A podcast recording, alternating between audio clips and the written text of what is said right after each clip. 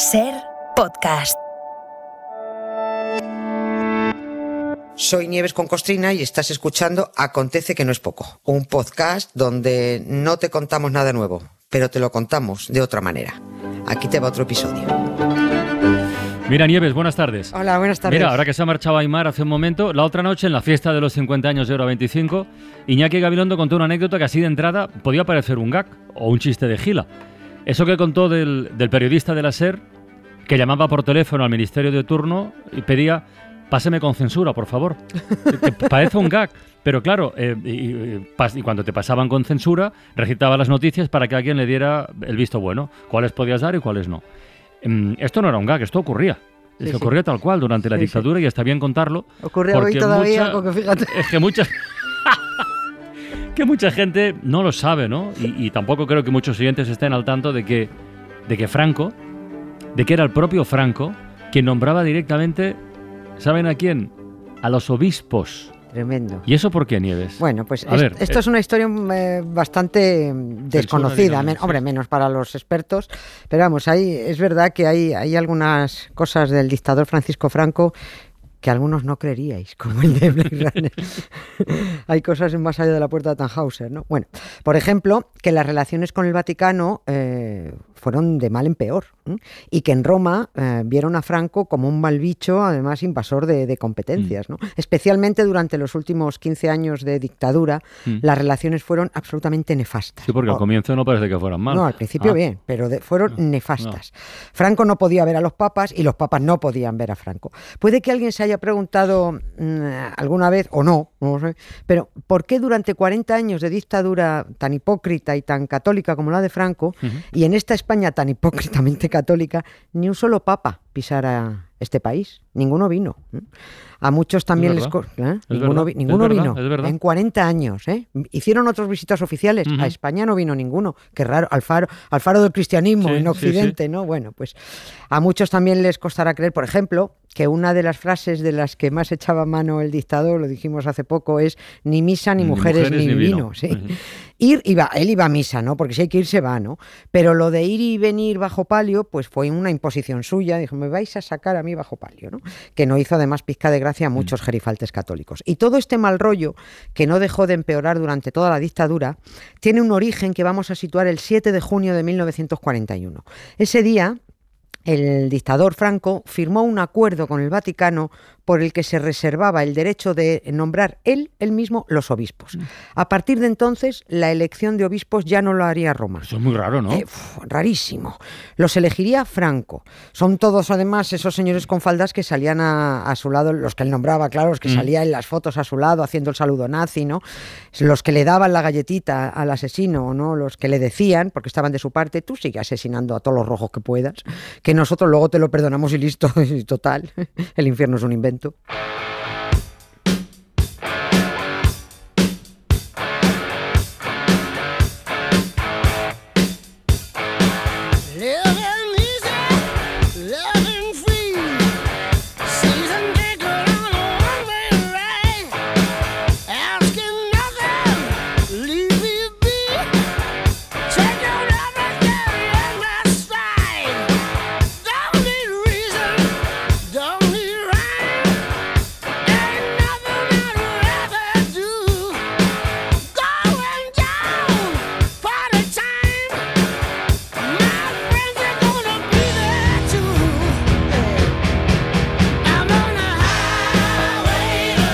Ahí vamos, camino al infierno.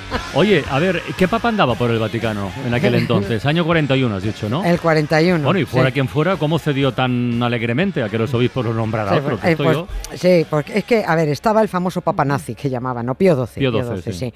que también se llevaba muy bien con Hitler, ¿no? Por eso se llevó muy bien con Franco. En 1941 Europa ya estaba metida de lleno en la, en la Segunda Guerra Mundial que provocó Hitler. Eh, en España no, en España ya estábamos en la posguerra de la guerra que provocó Franco, ¿no? Era eso sí una posguerra ciertamente muy católica. Estaba era tan católica que muchos estaban deseando comulgar hasta siete veces al día para engañar el estómago con, con las galletitas, ¿no? Eh, Mi madre iba mucho a comulgar, a ver si se la daba la pobre. Bueno, nada más terminar la guerra, La mayoría de los obispos españoles se mostraron felices con un régimen de ultraderecha que iba a fusilar a todo, a todo disidente, ¿no? que obligaría a cerrar la boca a todo el mundo hasta conseguir una España pues, eh, católica cachiporraza pues, ¿no? y por obligación. Y digo que la inmensa mayoría de los obispos, pero no todos, no todos. Esa era la clave, que no todos los obispos estaban de acuerdo con cómo empezaron a hacerse las cosas. No veían, mm, no veían a Franco como ejemplo cristiano. No, que no lo era. No, claro que no lo, por supuesto que no lo era, ¿no? Pero bueno, eh, para asegurarse el dictador de no tener voces, bozos, ni voceros, Voz, voz. ni voceros, predicando en su contra dentro de la iglesia, estaba claro que tenía que elegir él a los obispos de las direcciones generales episcopales, ¿no? Para que a su vez esos obispos controlaran a los distintos departamentos eh, comerciales. Pío XII le concedió a su colega dictador el privilegio de elegir los obispos. Esto Ah, es una bueno. cosa muy medieval que se llamaba regalía. ¿no? Sí. Era la concesión que los papas daban a reyes y a gobernantes para intervenir en determinados asuntos de la Iglesia. Siempre, evidentemente, a cambio de jugosas contrapartidas. Aquí lo importante era recristianizar España, mm, vamos, pues devolviéndolo al medievo prácticamente. ¿Y el Vaticano con todo esto qué consiguió a cambio? A ver, consiguió muchas cosas de las que aún estamos pagando las consecuencias.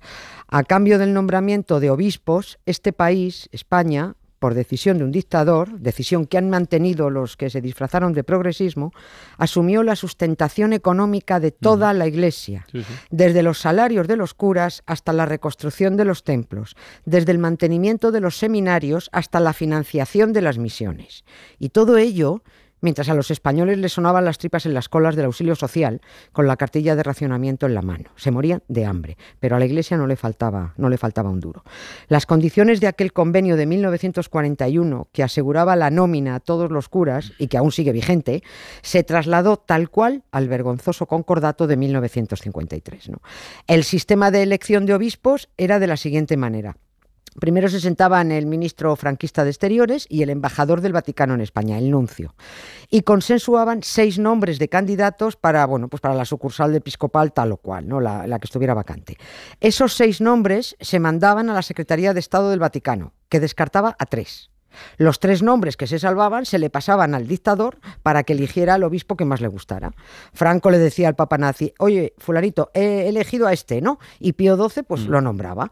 Y así, bueno, pues besándose en los morros, Franco y el papa nazi se tiraron 17 años, que fueron los mismos 17 años que los obispos nombrados y todos los curas, seminaristas y monjas que viven sin dar palo al agua se tiraron besando también en los morros al dictador, ¿no? Yo creo que también deberían besar en los morros a Pedro Sánchez, ¿Sí? que les mantiene el sueldo, sí. Y encima es un poquito más guapo que Franco. Yo quiero ser el único que te muerda esa boca. Yo quiero saber que la vida contigo no va a terminar. Porque sí, que sí, que sí, porque en esta vida no quiero pasar más de un día entero sin ti, sin ti, ti, ti. Porque sí, que sí, que sí, porque mientras espero por ti me muero. Y yo no quiero, ay, yo no quiero. O sea, con aquel convenio Franco lo que hacía era asegurarse la lealtad de la Iglesia. Si solo había obispos de su cuerda, pues ya estaba. Blanco y en botella. Todos, colegas. ¿no? El trato era cojonudo. A ver, ganaban todos, ganaban todos menos los españoles. Franco tendría a todos los hechiceros de su lado para adoctrinar a las masas, mientras, bueno, pues la iglesia disfrutaba de barra libre en España. Hmm. Hace unos meses hablábamos de ese ministro mal llamado de Educación que en 2015 metió a Dios en el Sí, BOE, en el ¿no? BOE, en sí, el bueno, boletín, sí, sí. pues solo seguía la estela de cuando Franco también metió a Dios en, en todo para mangonear la legislación en nombre de, pues de una fe que se ha fabricado y de un Dios inventado, al menos es el Dios de unos, no de todo el mundo. ¿no? El capítulo 2 de los principios del movimiento nacional, que se promulgaron en el 58, decía, la nación española considera como timbre de honor el acatamiento a la ley de Dios según la doctrina de la Santa Iglesia Católica, Apostólica y Romana, única verdadera y fe inseparable de la conciencia nacional que inspirará su legislación. O sea, ni que decir tiene que no existía libertad No, no, ya, religiosa, por ya. supuesto. Existía una cosa que se llamaba, y abro comillas aquí, eh, régimen de tolerancia con otras confesiones. Es decir, la dictadura toleraba que tuvieras otras creencias en privado, pero prohibía que las manifestaras en público. Y eh, vuelvo a leer otra cosa. Esta vez el artículo sexto del Foro de los Españoles, este es de 1945, que decía, la profesión y práctica de la religión católica que es la del Estado español, gozará de protección oficial. No se permitirán otras ceremonias ni, manifestaciones externas que las de la religión católica. Aquí cierro otra vez las comillas. Pero es que la cosa empezó a torcerse con Juan XXIII. ¿Por? Eh, oh, porque, bueno, que parece que, que parece que era cristiano, dicen, ¿no? O que al menos practicaba algo de lo que predicaba, ¿no? Y que por eso convocó el Concilio Vaticano II, cuyas conclusiones pusieron a, a Franco y a sus obispos secuaces los pusieron de los nervios. ¿Por qué? ¿En, en- en qué afectaba el concilio las relaciones de la dictadura con el En Vaticano? muchísimo, A en mucho. Empezando por las propias relaciones personales, porque Juan XXIII y su sucesor, Pablo VI, veían a Franco como un asesino alejado del cristianismo, ¿no? Y el dictador veía a los dos papas como dos elementos progresistas. Ya estamos. Sí, sí. Es, a ver, es imposible que un papa sea progresista, eso es un oxímoron, ¿no?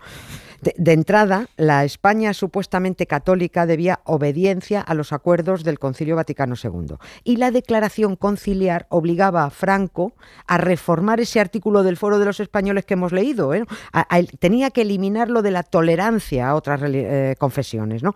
España lo que tenía que hacer por orden de ese concilio era declarar la ley de libertad religiosa. Bueno, esto cabreó muchísimo a Franco, pero bueno, tuvo que hacerlo hay una diferencia nada sutil entre tolerancia y libertad dentro Mm. de la doctrina católica. ¿no? Es como el bien y el mal, era la verdad y el error. Por eso obligaron a Franco a hacer ese cambio legislativo. Pero por donde no estaba dispuesto a pasar el dictador era por, la otra, por otra orden conciliar. Nada de que Franco eligiera obispos. Se acabaron los regalismos medievales. ¿no? El concilio ordenó que Franco dejara de intervenir en asuntos del Vaticano y, por supuesto, en la elección de obispos. Estamos hablando ya de los años 60. ¿no? Se resistió Franco todo, todo lo que pudo, ¿no? Ah, porque la ley de libertad religiosa que se vio obligado a promulgar la aguantó el tío hasta 1967. Pero con los obispos no, no tragó. No estaba dispuesto a permitir lo que llamó progresismo católico. Pensar que esa ultraderecha y derecha sigue intentando que volvamos a esa negra España franquista, pues enferma un poquito.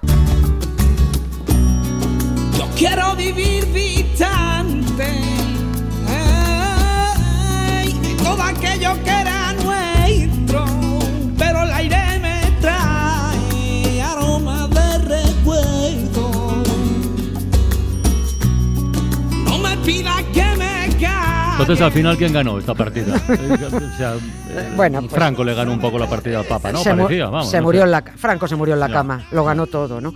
Pablo VI incluso, fíjate, ofreció una visita oficial a España, pero el dictador la rechazó, dijo Anda. que ni- no, no, no, no quiso. Hurtó, Franco hurtó a los españolitos catoliquitos la bendición papal. Franco incluso, cuando Pablo VI solo era el cardenal Montini, hizo campaña en su contra. Ostras. Organizó una manifestación de estudiantes de ultraderecha donde en una pancarta se leía Sofía Loren sí, Montini no. que falsos fueron tus besos. Noches de bohemia y de ilusión. Yo no me doy a la razón. Tú cómo te olvidaste de eso. Este último ha sido muy grande, este último que has contado, ¿eh? Sofía Loren sí, pues De Montini no. verdad, de verdad. Ay, mañana más nieves, un beso. Suscríbete a La Ventana. Todos los episodios y contenidos adicionales en la app de Cadena Ser y en nuestros canales de Apple Podcast, Spotify, iBox, Google Podcast y YouTube. Escúchanos en directo en la Ser de lunes a viernes a las 4 de la tarde. Cadena Ser. La radio.